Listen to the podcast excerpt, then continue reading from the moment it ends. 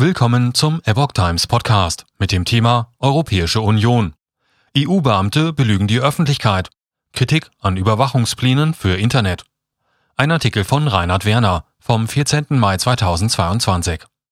In einem Interview mit der OUN übt der Netzwerkexperte Rene Meyerhofer von der Linzer Kepler Universität Kritik an den Plänen der EU zur Überwachung der Online-Kommunikation.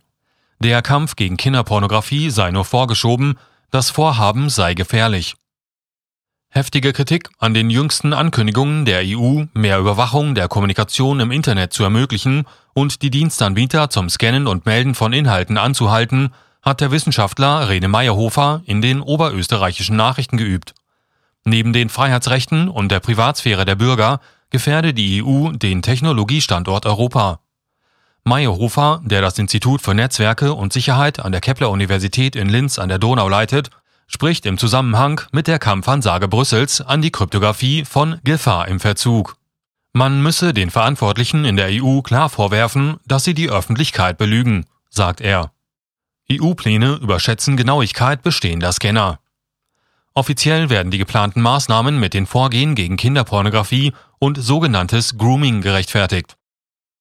Anbieter von Kommunikationsdiensten oder Hosting sollen verpflichtet werden, alle Inhalte, die hochgeladen werden, auf kinderpornografische Darstellungen zu scannen und diese zu melden. So wichtig die Bekämpfung der Kinderpornografie auch sei, überschätze Brüssel bereits die technischen Möglichkeiten, um verbotene Inhalte mit Hilfe von Scannern zu erkennen.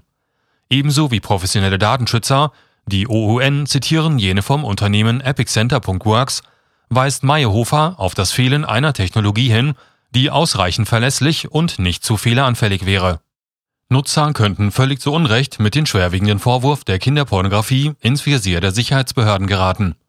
Selbst dann, wenn die Fehlerquote im niedrigen Promillebereich liegen würde, gäbe es täglich unzählige falsch positive Meldungen.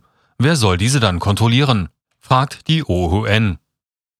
Überwachung könnte problemlos erweitert werden. Ein möglicher Weg wäre allenfalls, dass die gegenüber privaten Unternehmen sonst so vehement auf Datenschutz pochende EU ein generelles Verbot der Ende-zu-Ende-Verschlüsselung erzwingt. Dann könnten die Anbieter alle Daten zentral speichern und scannen, aber das wäre ein Rückschritt um zehn Jahre in der Datensicherheit, betont Meyerhofer. Zentrale Speicherorte wären für mögliche Hackerangriffe ein lohnendes Ziel. Außerdem droht ein möglicher Massenexodus von Technologieunternehmen.